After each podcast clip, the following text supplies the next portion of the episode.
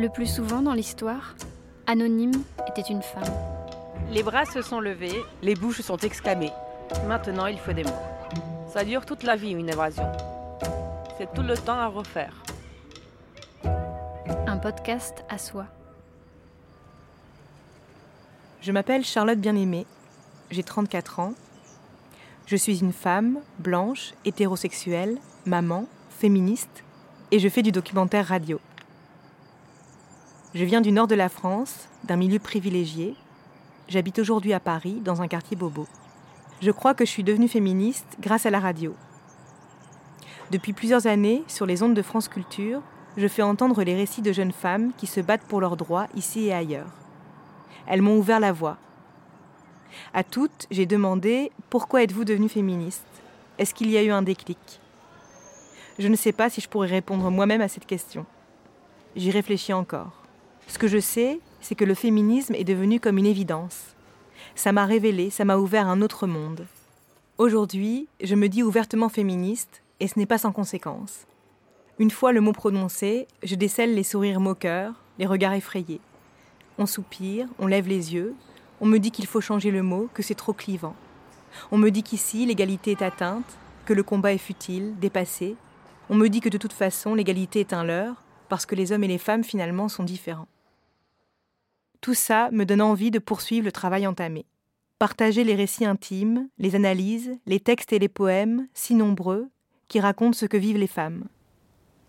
Faire entendre celles et ceux qui luttent pour une égalité réelle, écouter les blessures et trouver la puissance, réfléchir à où nous en sommes, ce que ça veut dire être une femme, un homme, questionner les rapports de domination, les émancipations possibles. On ira dans les bureaux dorés et dans les rues sales, dans les classes d'école et les chambres à coucher, dans les maisons, les universités, sur les terrains de foot, à l'hôpital, les églises, les champs ou les bancs de l'Assemblée. On ira écouter celles qui sont dans la norme et celles qui ne sont pas. Ceux qui ont des enfants, celles qui n'en voudront jamais, celles qui aiment les femmes et ceux qui aiment les hommes, celles qui aiment les deux, ceux qui ne savent pas, celles qui hésitent. Redevenons des bandites fiévreuses, des enfants acharnés à ne pas rester là où on nous pose. Ce sera un podcast à soi. Nous allons déchirer nos carnavals absurdes cette nuit. Puis nous nous attaquerons à nos cicatrices. Tous les mois, dans les oreilles, sur Arte Radio. Épisode 1 Sexisme ordinaire en milieu tempéré. Tant que tu travailles pour moi, tu tombes pas enceinte. Interdiction totale. Mon boss, directeur d'un conservatoire de musique, à la cantine, en rigolant. Je demande à un confrère avant une audience. On est d'accord sur une remise de peine? Réponse Bien entendu, mon chaton. Paris, palais de justice. Et toi, tu te la rases comment, la chatte? Au bloc opératoire, au-dessus d'une patiente dont les organes génitaux étaient exposés. Vous conviendrez totalement pour le poste, mais je tiens à vous préciser qu'à profil et compétences égales, nous préférerons recruter un homme. Paris, j'étais élève avocate en recherche de stage. Je crois qu'il est grand temps que tu me suces le professeur des universités, chirurgien. Avec ta pince, il faut que tu entendes le même bruit que le hurlement d'une chatte en chaleur. Tu sais bien le faire, ce bruit, non? J'ai lu ces témoignages sur les pages Paye ta robe et Paye ta blouse, qui récoltent des récits de sexisme ordinaire dont sont victimes au quotidien les femmes sur leur lieu de travail. On la garde quand même, car elle est attachante et puis elle est décorative. J'aurais pu faire entendre les cris de chèvre lancés par des députés à l'Assemblée nationale, alors qu'Alice Toureau s'exprimait à la tribune le jeudi 3 août 2017, ou le caquettement de poule venu interrompre Véronique Masneau en 2013 en plein débat sur les retraites. Oh, ça suffit là. Mais qui c'est qui s'est fait Écoutez, ça enfin, franchement. Arrêtez quoi. Je suis pas une poule, hein. C'est bon. Ce sexisme ordinaire survient partout, dans tous les milieux sociaux, tous les jours. J'ai pourtant l'impression qu'on en parle moins lorsqu'il s'agit des milieux favorisés, des catégories socioprofessionnelles les plus élevées. Pardon? Vous pouvez répéter un petit peu plus fort ce que vous venez de dire, monsieur le sénateur Vous venez de dire à mon propos, pendant que je parlais, c'est qui cette nana? Je souhaite que ce soit bien inscrit. Vous avez gagné peut-être ce matin la palme du misogyne beauf de cette Assemblée. J'ai donc voulu creuser, aller chercher ce qui se cache chez les cadres, dans les bureaux de la défense, dans les couloirs des entreprises du CAC 40. J'ai rencontré Florence, 36 ans. Je travaillais pour un éditeur de logiciels, donc euh, dans le domaine de l'informatique. J'ai intégré euh, un service qui se développait, euh, qui était populaire dans l'entreprise et euh, qui était très visible puisque c'était de la communication. Je faisais du marketing euh, en tant que cadre. Et j'ai trouvé ma place dans les équipes puisque j'avais une aisance à parler de la technique et aussi un bon relationnel avec mes collègues et également les clients. Donc au démarrage, j'étais très épanouie dans mon, dans mon travail et dans ma carrière. j'étais très motivée et, j'avais de belles perspectives professionnelles. malheureusement, ça s'est retourné contre moi par la suite. Quand on est une femme dans le milieu technique, je me suis rendu compte que c'était pas si facile que ça. Le fait que je sois célibataire et que je sois pas mariée, que j'ai pas d'enfants, euh, ça a commencé à être un peu euh, des sujets euh, qui étaient tournés à la rigolade de la part d'un groupe de collègues.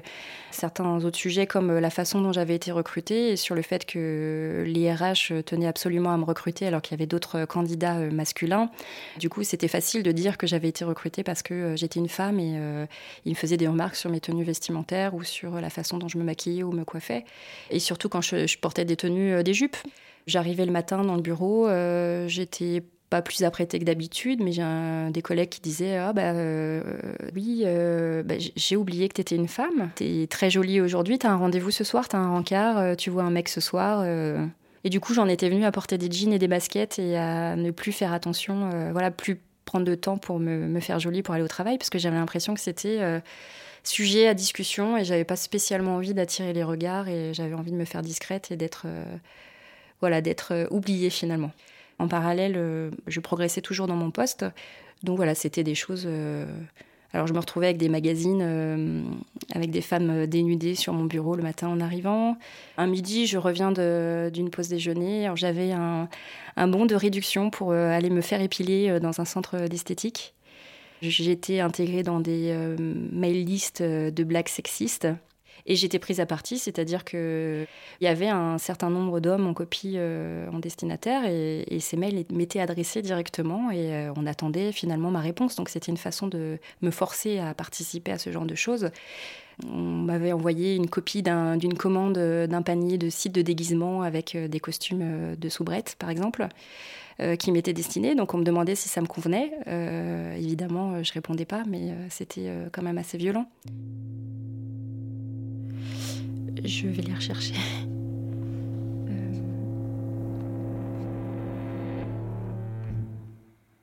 Bah, c'est un exemple d'un mail qui dit cette année je veux, je veux la même la même photo avec Florence en bikini allongée sur le capot, c'est le titre du mail. C'est-à-dire qu'à l'origine, c'est une photo d'un collègue qui est devant une voiture de sport en déplacement professionnel. Ça pouvait être toute la journée, c'est-à-dire toutes les cinq minutes, toutes les deux minutes. C'était un effet boule de neige. Hein. Un va répondre, l'autre va répondre, etc. Démarrage de mail qui va durer toute la journée et qui va finir par des images pornographiques avec des adolescentes qui vont avoir du sperme sur la figure. Au démarrage, je répondais pas. Euh, après, je leur demandais de m'exclure de ces mails. Et quand je leur ai dit que c'était intolérable et, euh, ça les amusait, donc euh, pour eux, c'était un jeu. voilà. C'est un mail que j'ai reçu un mardi à 15h54 quand j'étais au travail, donc hein, d'un collègue qui était dans un bureau pas très loin. L'intitulé, c'était Voici les règles de l'homme. Et donc, ça listait euh, une vingtaine de points sur euh, comment les femmes se comportent et ce qui est euh, insupportable au regard des hommes. C'est-à-dire qu'il y avait toute une liste de choses que les femmes font, soi-disant. râler, se plaindre, pleurnicher, voilà, c'est des choses de manière générale. Et notamment le fait de demander aux hommes de baisser la lunette des toilettes, bah, c'était clairement dit, bah, vous avez qu'à le faire vous-même si vous n'êtes pas contente. Euh, voilà, il y a combien 16 points comme ça? Point numéro 6. Venez nous voir quand vous avez un problème, mais seulement si vous avez envie qu'on trouve une solution. Si c'est pour vous écouter et vous plaindre, il y a des copines pour ça.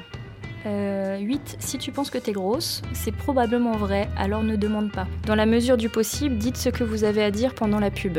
Point numéro 13. Tous les hommes voient seulement 16 couleurs comme les paramètres par défaut de Windows. Par exemple, pêche est un fruit, pas une couleur. Pareil pour pomme et citron, on n'a aucune idée de ce qu'est le fuchsia. Point numéro 19, vous avez assez de fringues. Point numéro 20, vous avez trop de chaussures. Et point numéro 21, je suis en forme, rond c'est une forme. J'ai répondu, j'ai... J'aime beaucoup l'humour, mais explique-moi ce qu'il y a de drôle dans ton mail. Et la réponse est tout doux, tout doux, tu reviens de vacances, Florence, rigole un peu. Et donc j'ai transféré ce mail à mon responsable en fait. Euh, et je lui dis que je vois pas le, je ne comprends pas l'objet de ce courrier, qu'il est rempli de rancœur envers la gente féminine, et que malheureusement ce n'est pas le premier mail de cette teneur que je reçois. Et donc euh, je rappelle que j'avais déjà alerté mon responsable euh, quelques mois auparavant et que je lui demandais de l'aide et que là c'était trop et que pour une seconde fois je lui demandais d'être vigilant et de ne pas tolérer ces déviances et que je lui disais que si cela venait à se reproduire, je n'hésiterais plus à solliciter la direction et, euh, le CHSCT hein, qui s'occupe de la sécurité au travail, car je ne veux plus subir ces propos malvenus, déplacés et clairement euh, stigmatisants. Il n'a jamais répondu. Je n'ai pas de réponse. En écoutant Florence, je me suis rendu compte que le sexisme ordinaire pouvait être un prélude à bien pire. Pourtant, il semble toléré, banalisé, voire même complètement nié. C'est ce que dénonce Brigitte Grésy depuis plusieurs années dans ses livres et ses rapports. Au début, le sexisme prenait des formes très hostiles, très marquées. Les femmes sont incapables de faire des maths, les femmes n'ont pas le sens euh, de l'orientation, etc. Donc, il était visible, visible, repérable. Alors, ce ne veut pas dire qu'on réagissait contre, parce que c'était très difficile, mais il était visible. Et puis, il y a eu le développement des politiques à l'égard des femmes, le développement du droit international et notamment du droit européen. Et le sexisme a pris des formes beaucoup plus masquées, insidieuses, larvées. Et c'est devenu beaucoup plus difficile. Ça peut être des formes d'incivilité, de mépris des interpellations familières, ma petite, ma belle, ma jolie, qu'on croit gentille, mais qui en fait instrumentalise l'autre. Ça peut être des formes de séduction unilatérale où les femmes finalement se rétrécissent, se chosifient parce qu'elles veulent être compétentes et, ne pas être sollicitées pour, pour, pour, leur, pour leur corps. Euh, ça peut être plein de formes. Moi, j'ai un exemple, un grand directeur dans, dans, dans un ministère parle d'une femme qu'il a rencontrée la semaine dernière, qui était directrice générale dans un ministère. Il est en comité de direction et il dit Ah oui, euh, comment elle s'appelle? Vous savez la nénette qu'on a vue la semaine dernière La nénette, elle est directrice générale dans un ministère. On procède par délégitimation, euh, infériorisation de l'autre, et puis, dernière forme de sexisme, très très très insidieux, c'est le sexisme bienveillant.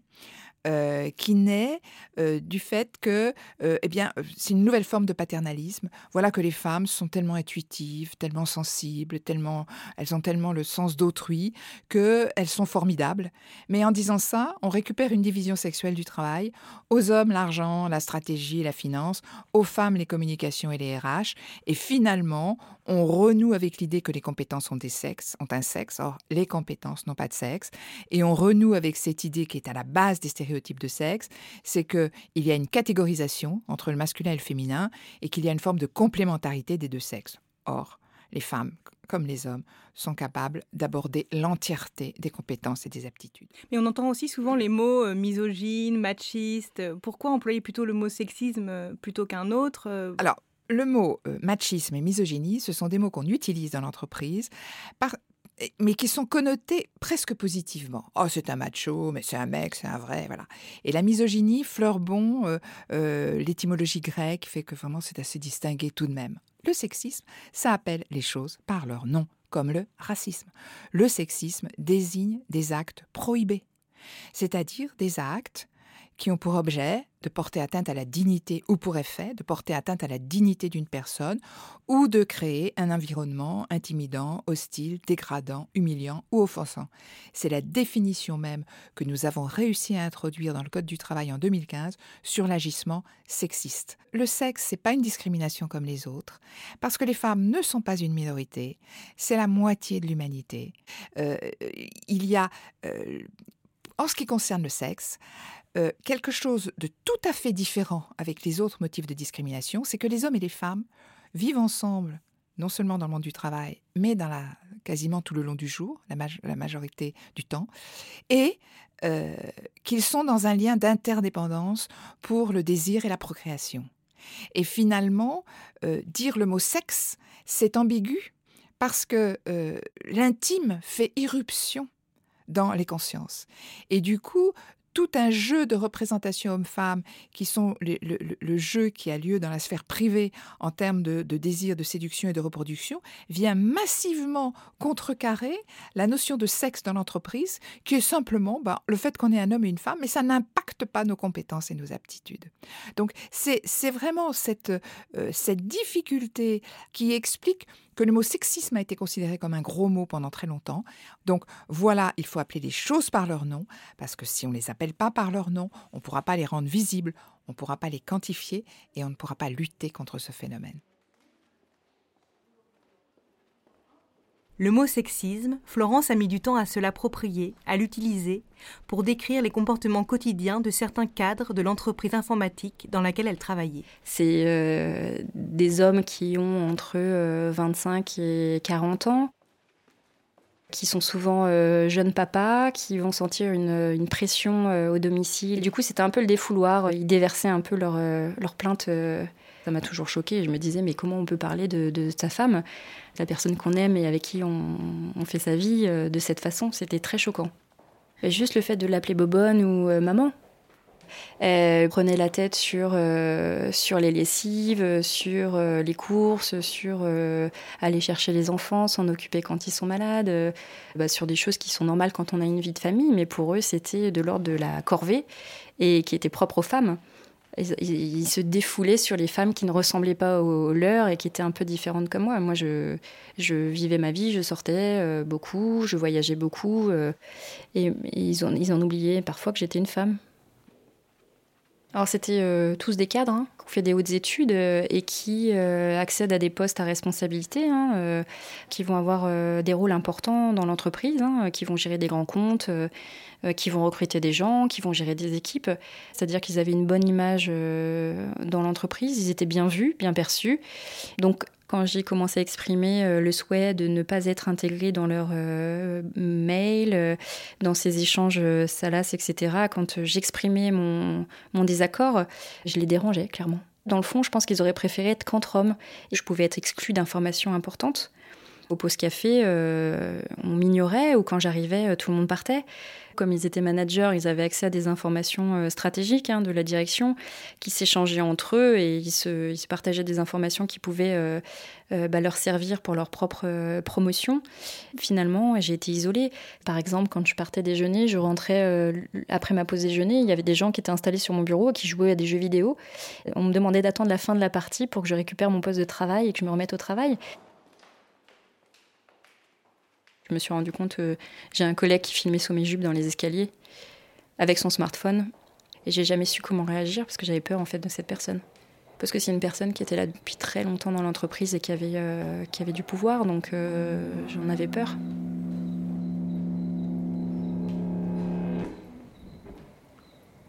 Vous pouvez me rabaisser pour l'histoire avec vos mensonges amers et tordus. Vous pouvez me traîner dans la boue, mais comme la poussière, je m'élève pourtant. Mon insolence vous met-elle en colère? Pourquoi vous drapez-vous de tristesse de me voir marcher comme si j'avais des puits de pétrole pompant dans ma salle à manger? Comme de simples lunes et de simples soleils avec la certitude des marées, comme de simples espoirs jaillissants, je m'élève. Donc je me suis concentrée sur mes activités professionnelles pour rester performante et continuer à, à évoluer et à être productive. Et parce que mon travail me plaisait beaucoup vraiment euh, euh, je, le faisais avec passion. Euh, jusqu'au jour où je suis arrivée au travail et progressivement j'ai senti une démotivation une baisse de productivité. Et finalement là j'étais touchée. Voilà j'ai fait un burn-out. Je j'avais plus envie d'aller au travail. Ça s'est fait progressivement sur de longs mois hein, des douleurs dans le dos des problèmes de sommeil d'endormissement des difficultés à me lever le matin. Voilà je, me renfermais dans mon travail. Je continuais à, à travailler plus que jamais. Et finalement, c'est ce qui m'a épuisée. Je cherchais à être irréprochable au cas où cette euh, situation était révélée. Et j'avais vraiment envie d'avoir euh, voilà, tous les arguments de mon côté pour être euh, forte et garder mon poste. Après quelques temps d'arrêt maladie, ce qui me ressemblait pas du tout en huit ans de carrière professionnelle dans cette entreprise, j'ai saisi le conseil des prud'hommes et j'ai alerté finalement la direction. j'ai jamais eu de retour finalement si ce n'est à travers mon avocate. Elle a dit que c'était du harcèlement euh, moral euh, à caractère euh, sexuel. Pour moi, ça a été un électrochoc parce que finalement, je me rendais pas compte que c'était sexuel. J'ai mis du temps à réaliser aussi ce que c'était vraiment. Ça peut arriver à n'importe qui au quotidien sous des petites formes finalement, des remarques anodines qui vont devenir de plus en plus fortes. Ça peut être bonjour, bonjour Miss, ou comment vas-tu ma belle aujourd'hui. Alors c'est peut-être vu comme une marque de sympathie, mais quand on est collaborateur et qu'on a envie d'être respecté en tant que collègue, on n'a pas envie de s'entendre s'appeler Miss plutôt par son prénom. Donc j'aurais préféré qu'on me dise bonjour Florence plutôt que bonjour Miss. J'avais l'impression d'être un, une femme objet euh, qu'on fait défiler, qui est jolie et qui, euh, à qui on donne pas la parole. Donc euh, Miss pour moi c'est Miss France et c'est pas très flatteur quoi. J'ai un prénom, j'ai une identité, j'ai des compétences. voilà, je suis unique donc je suis pas une Miss et j'ai pas envie qu'on m'appelle Miss parce que pour moi c'est réducteur et c'est ignorer l'identité de la personne qu'on a en face de soi. Voulez-vous me voir briser, la tête et les yeux baissés, les épaules tombantes comme des larmes, affaiblies par mes pleurs émouvants. Est-ce mon dédain qui vous blesse? Ne prenez-vous pas affreusement mal de me voir rire comme si j'avais des mines d'or creusant dans mon potager? Vous pouvez m'abattre de vos paroles, me découper avec vos yeux, me tuer de toute votre haine, mais comme l'air, je m'élève pourtant. Ma sensualité vous met-elle en colère? Cela vous surprend-il vraiment de me voir danser comme si j'avais des diamants à la jointure de mes cuisses? Hors des cabanes honteuses de l'histoire, je m'élève. Surgissant d'un passé enraciné de douleur, je m'élève. Je suis un océan noir, bondissant et large, jaillissant et gonflant, je tiens dans la marée. En laissant derrière moi des nuits de terreur et de peur, je m'élève. Vers une aube merveilleusement claire, je m'élève. Emportant les présents que mes ancêtres m'ont donnés, je suis le rêve et l'espérance de l'esclave. Je m'élève. Je m'élève. Je m'élève.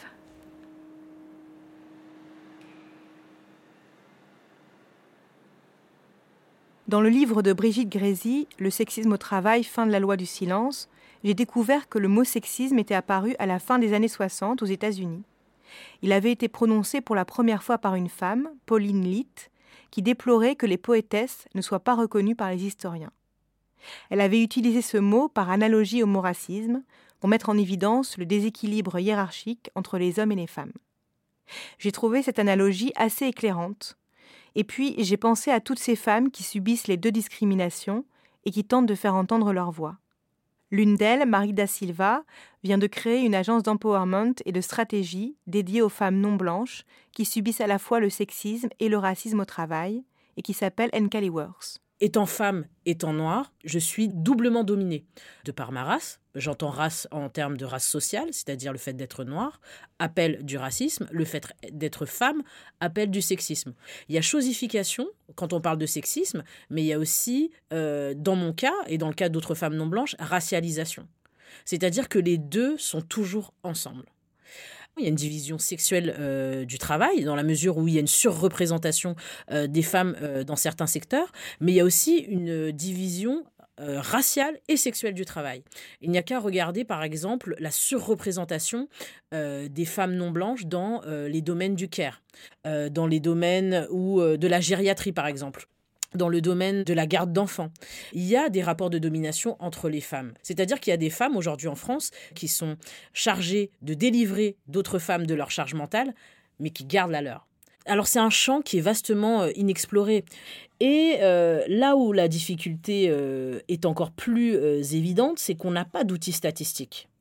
On a du mal à parler de ces questions-là parce que euh, parce qu'on ne voit pas les couleurs, parce que c'est la patrie des droits de l'homme, etc. Mais on se rend compte que euh, cet impensé-là euh, crée chez les femmes qui souffrent à la fois du racisme et du sexisme le fait d'être complètement démunies par rapport à ce qu'elles vivent. Elles n'arrivent pas à poser les mots dessus. Parce que les mots n'existent pas pour dire cette réalité.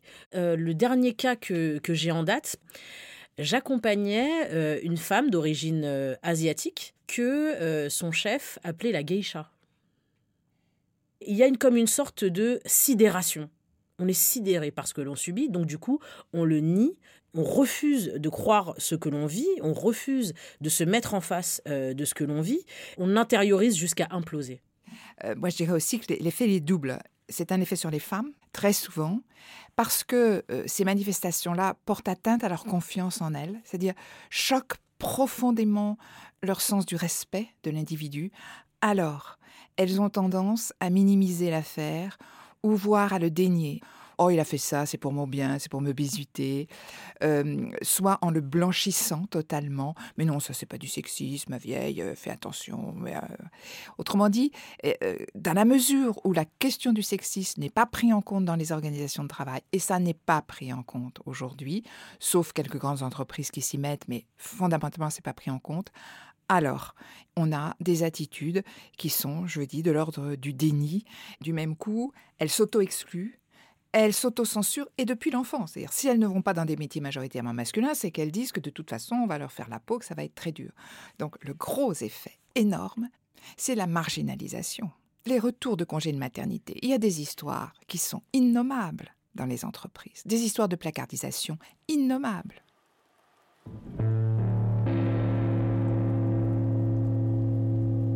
Un podcast à soi.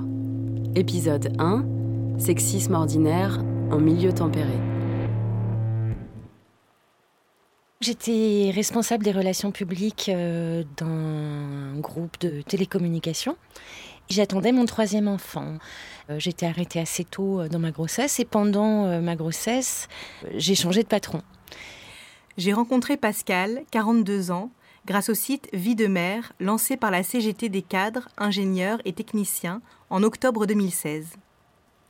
Comme beaucoup d'autres femmes, elle y avait déposé son témoignage, illustrant l'impact de la maternité sur son évolution salariale et sa carrière. Et quand je suis revenue après mon congé maternité pour reprendre mon poste, j'ai découvert que mon nouveau patron avait cherché à me remplacer.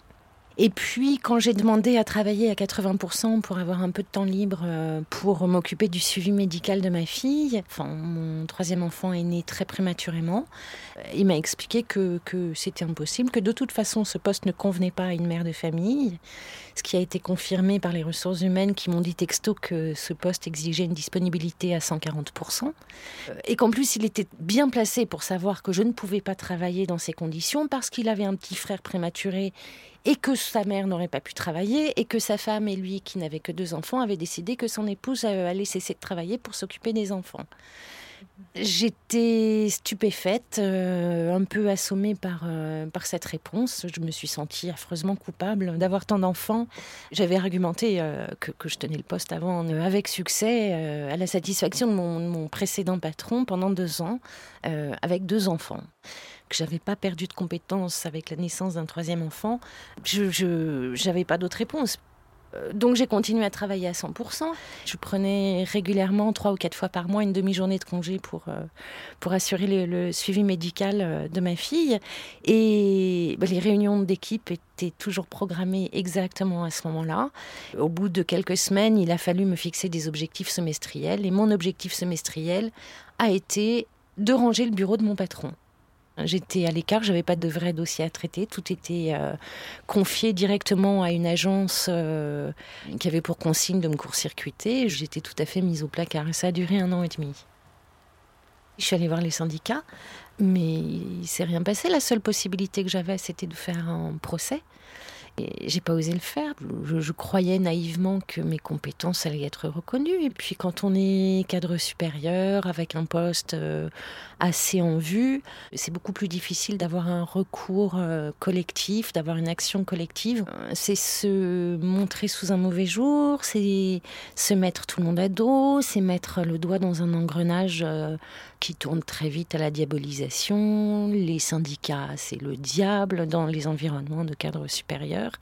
Il faut surtout pas, surtout pas tremper là-dedans, euh, sinon on se grille définitivement.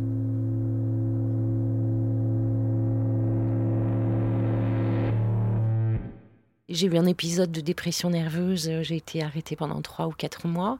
Puis vite, j'ai repris du poil de la bête parce que je suis comme ça. Et j'ai fini par quitter ce poste pour créer une entreprise euh, de vêtements pour bébés prématurés en l'occurrence puis euh, j'ai dû réintégrer l'entreprise euh, pour des raisons financières. Euh, C'était une séparation, j'avais besoin d'un salaire pour nourrir mes enfants, régler mon loyer sans le soutien financier d'un conjoint. Donc voilà, je suis allée au plus facile, au plus rapide. et là, je suis revenue, le, le fait d'être partie quelques années et d'avoir besoin de réintégrer m'a fait dégringoler l'organigramme d'une manière incroyable.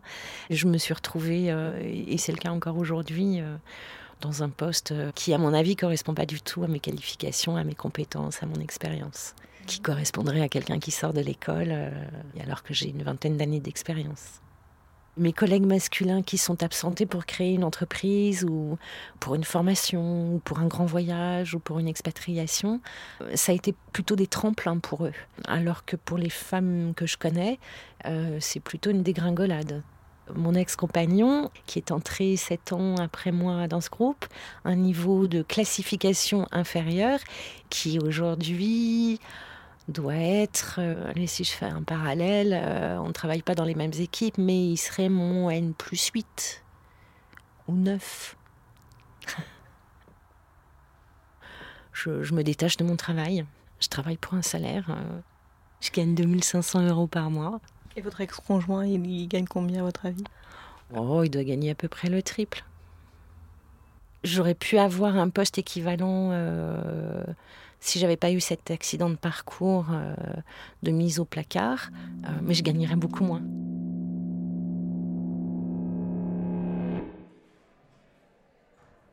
Sur le site Vie de mère, on apprend que les femmes cadres gagnent en moyenne 26% de moins que les hommes.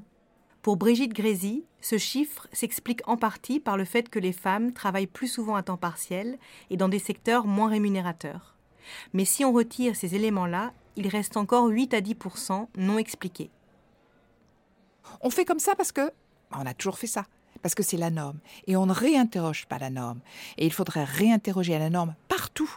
Il faudra surtout montrer comment l'égalité professionnelle, c'est pas la cerise sur le gâteau, c'est vraiment une approche systémique. C'est-à-dire, il faut à la fois travailler sur l'accès des femmes aux postes de décision, il faut travailler sur la mixité des métiers, qui ne sont pas mixtes aujourd'hui. hein. Il faut travailler sur la parentalité, sur les conditions de travail, l'organisation du temps et puis sur tous les process RH qui valorisent aujourd'hui un modèle neutre d'être au travail, qui est en fait le modèle masculin, présentéisme absolu, linéarité des carrières, détection des hauts potentiels entre 25 et 35 ans, qui est l'âge où les femmes font leurs enfants. Il faut absolument transformer l'ensemble et on se rend compte que plus les pères, par exemple, prennent leur congé de paternité, sont associés à une paternité précoce, plus ils seront euh, des pères tout au long de leur vie.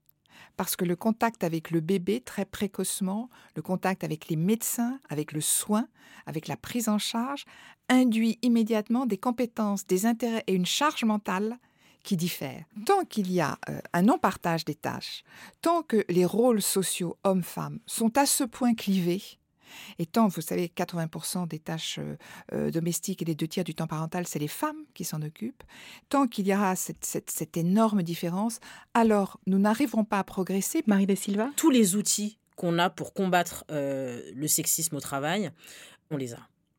Le sexisme, c'est quelque chose, le sexisme et le racisme d'ailleurs, ce sont deux euh, systèmes oppressifs que l'on peut expliquer euh, avec, euh, avec du factuel. Et pourtant, rien ne change.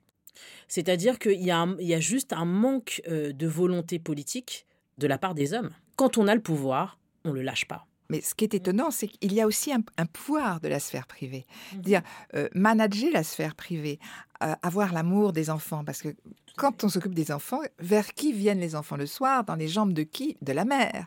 Donc c'est aussi une forme de pouvoir. Ce pouvoir-là, les hommes n'en veulent pas. Et il est beaucoup plus facile d'entrer dans une cuisine, hein, d'ouvrir la porte d'une cuisine que la porte d'un conseil d'administration. Pourtant, ils n'ouvrent pas cette porte-là, ou la cuisine ou la porte de la maison avec les enfants. Et ce pouvoir de l'éducation, ce rôle de l'éducation, c'est l'un des, des choses les plus difficiles. Beaucoup, très très difficile. Or, c'est complètement naturalisé. C'est les femmes qui s'en occupent, c'est dévalorisé. Non, gérer les conflits, anticiper les demandes, comprendre l'autre, etc. C'est quelque chose d'extraordinairement usant en énergie. Et moi, je trouve qu'il est beaucoup plus difficile de gérer la colère d'un nourrisson que la colère d'un patron. Beaucoup plus difficile. Je vous ai dit au cours de cette conférence que Shakespeare avait une sœur. Et j'ai la conviction que cette poétesse, qui n'a jamais écrit un mot et qui fut enterrée à ce carrefour, vit encore. Elle vit en vous et en moi, et en nombre d'autres femmes qui ne sont pas présentes ici ce soir, car elles sont en train de laver la vaisselle et de coucher leurs enfants.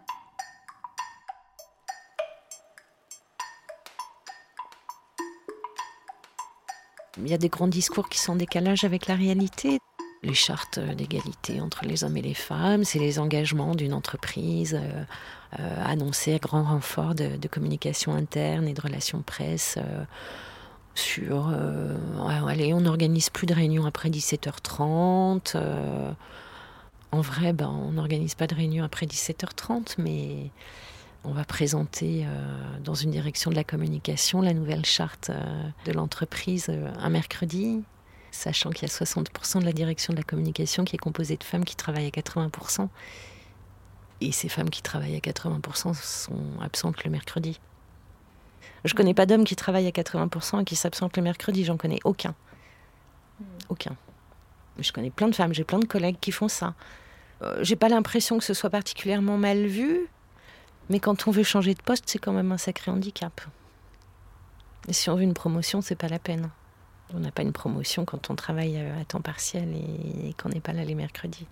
Si vous voulez discuter de manière un peu informelle avec votre patron pour, euh, ou avec votre N plus 2 ou N plus 3, le croiser de temps en temps euh, pour vous faire bien voir qui pense à vous quand il y a un dossier intéressant, ou... bah, faut traîner le soir. Il faut pas être pressé, il faut pas avoir euh, ce petit chrono dans la tête qu'on a quand il faut récupérer les enfants euh, à l'école, à la crèche ou, euh, rentrer vite pour préparer le dîner et faire en sorte qu'ils soient couchés euh, avant 20h30. Enfin, ça n'existe pas ça. Les deux collègues dont je suis la plus proche, on a, on a les mêmes jobs. Elles ont toutes les deux des maris qui travaillent dans le même groupe et qui vont jamais chercher les enfants le soir, c'est pas eux. Il faut euh, quitter le monde de l'entreprise, il faut créer son entreprise, il faut euh, demander à nos fils de débarrasser la table et à nos filles euh, de réparer la voiture. Il faudrait qu'il y ait plus d'hommes qui écoutent, qui écoutent leurs femmes, leurs sœurs, leurs mères, leurs filles sur ce qu'elles rencontrent en les écoutant vraiment et leurs collaboratrices en les écoutant vraiment. Et puis il faut corriger nos propres clichés. Quand j'ai été vraiment victime de sexisme, j'ai trouvé ça normal finalement d'être mise à l'écart parce que j'avais trois enfants. J'ai cru que c'était normal de faire d'une certaine manière le sacrifice euh, d'une carrière, d'une évolution professionnelle euh, harmonieuse pour euh, prioriser ma famille. J'ai pas lutté contre. Enfin, la, porte de sortie, ça a été de m'échapper de là. Ça n'a pas été de lutter parce que je m'en sentais pas les moyens. Et puis ces, sujets sur les inégalités entre les hommes et les femmes dans l'univers de l'entreprise, ça paraît tellement dépassé que quand on en parle, on est vite taxé d'amertume, euh, d'hystérie, d'exagérer ou de mal prendre les choses. C'est pas pris au sérieux. J'aurais dû mettre le feu. Je commence tous mes ateliers en disant c'est la guerre. Euh, et parce que nous sommes en guerre, euh, il faut euh, savoir quelle arme on prend, quelle stratégie de défense on adopte par rapport à des environnements qui sont par définition toxiques. Qu'est-ce que je fais si mon collègue me fait une remarque quant à la longueur de ma jupe? Qu'est-ce qu'on fait par rapport au collègue qui me fait une remarque raciste? Comment j'affronte ça? Comment je cherche justement à limiter l'effet euh, de la microagression, comment je me repositionne. Ce qui me semble très important dans tous ces, stages d'accompagnement personnel, c'est à chaque fois de ne pas renvoyer à leur histoire individuelle les femmes, mais de le dire ce que vous vivez là, c'est aussi une histoire collective. Parce qu'on voit des, des, des, coachs qui disent Mais allez-y, osez être chef, osez. On ne peut pas oser quand on vous a tout le temps dénié l'audace, quand dans la classe, on ne vous a pas appris l'ambition. Hein. Donc, moi, je, trouve qu'il faut faire très attention de toujours relier l'histoire individuelle à une histoire collective. En fait, nos vies sont politiques si on parle de système, on parle de comment la société s'organise pour qu'une femme ait honte de demander une augmentation pour qu'une femme ne, ne, se sente pas en capacité de négocier euh, son salaire. Le système, c'est le déterminisme. Parce qu'on est né femme, parce qu'on est né noir, euh, on, va, on, va nous assigner un destin. Et euh, vraiment, le but de ces workshops, c'est vraiment de donner les armes. Je ne suis pas seule dans ce que je vis et euh, je vais pouvoir me battre dès lundi.